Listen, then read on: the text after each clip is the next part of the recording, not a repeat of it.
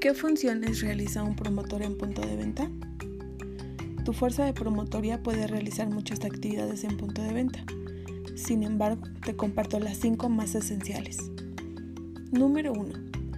Revisar la existencia de producto en sistema y físico, tanto en bodega como en el punto de venta. Sacar el producto necesario de bodega para mantener los anaqueles llenos. Número 2 Validar que los productos tengan precio, que sea visible y que estén actualizadas las promociones validadas en sistema y dejarlas comunicadas. Número 3. Realizar el planograma asignado, dejando el producto listo para que el consumidor lo pueda encontrar fácilmente. Número 4.